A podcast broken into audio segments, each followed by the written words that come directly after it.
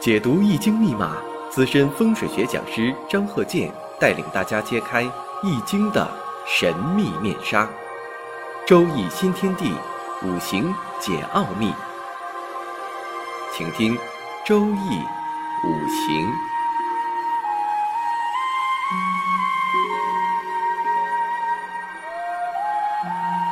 上山微电台荣誉出品。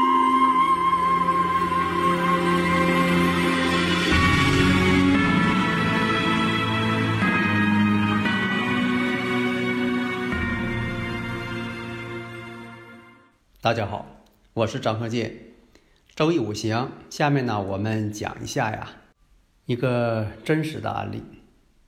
虽然呢没有时辰，我以前讲课我也说了，就说没有时辰，我能做到呢，也能分析的八九不离十。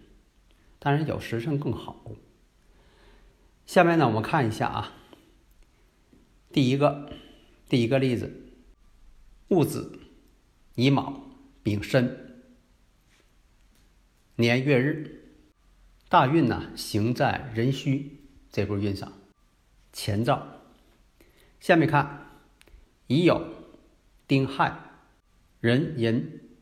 下面呢，我们看一下啊，这两个五行。先分析第一个生日。我们看一下这两个人呢是一家人。那我们分析一下，你像这个乙酉啊、丁亥。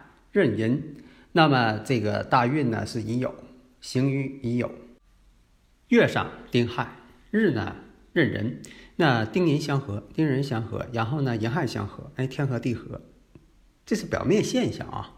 我们再看年上呢乙酉，伤官乙木，自作结角。那我们看出来呀，有伤官，年上都有伤官。那么在日上啊，寅木啊，通强根，丁亥月。丁亥月啊，那这个呢可以理解为天寒地冻的月。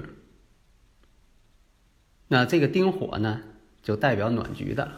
头一步这个行的大运呢，丙戌，这个丙戌啊很重要。所以你分析的时候啊，即便没有时辰，但是有年月日，你看这个大运呢，起到了一个关键性作用，戌亥相见。戌亥相见为帝王啊，然后呢又行第二步乙酉，乙酉呢跟年上的福银，你看我把这已知条件都给你罗列出来，而且呢判断一下这个人呢大致一个什么情况。判断的时候呢，就是以我张鹤剑教授全凭看圈里讲的理论。那看一下呢，丁火呀被严重被克了。当然了，如果是有时辰。那这个判断呢就更为精确，但没有时辰呢，咱们也要进行判断。丁火呢最怕水克了，自作结角。第二步运呢，刚才说了已有福银了，这都是显示出来不好的信息了。乙木伤官，自作结角，脑神经啊有问题。这给你第一个初步印象，你得把印象先从脑海里反映出来。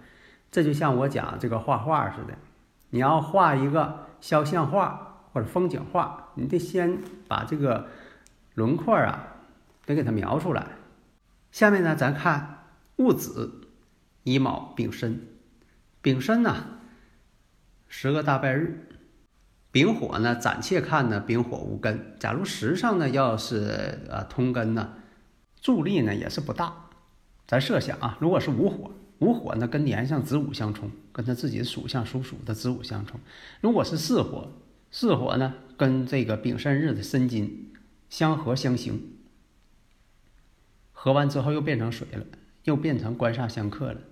印星月上的印星呢，克制食神。那运呢，行于壬戌。那么这个戊子、乙卯、丙申。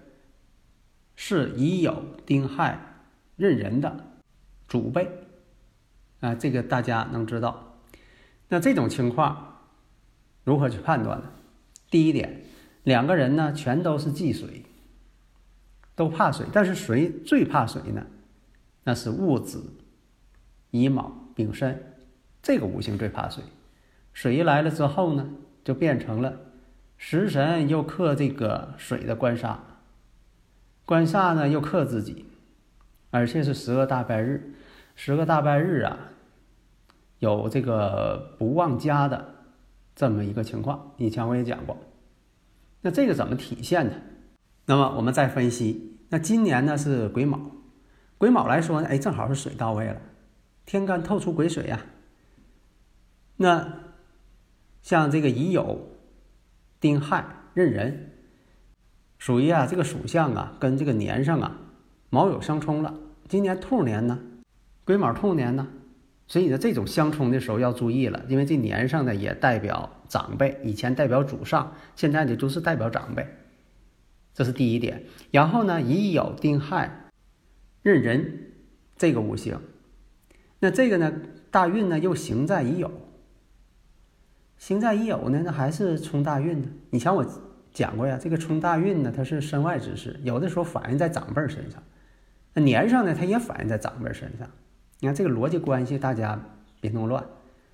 那第二个呢，我们再看一下戊子、乙卯、丙申，大运呢壬戌，那跟这个卯木啊、卯戌相合，然后呢又戊癸相合。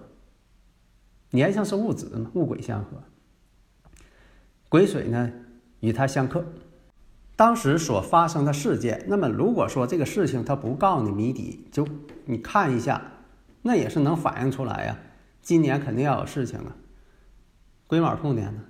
然后呢，我们再看一下发生这个事件的年月日时，那是癸卯年乙卯月庚寅日甲申时。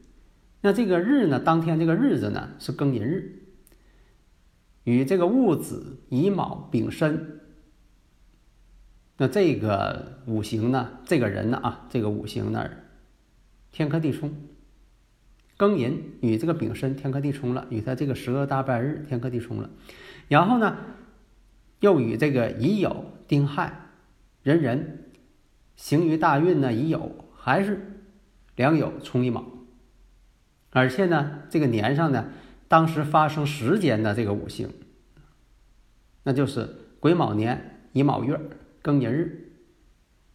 那这个呢，两个卯木，年年月两个卯木与它相冲，那能不能判断出来这是怎么回事情啊？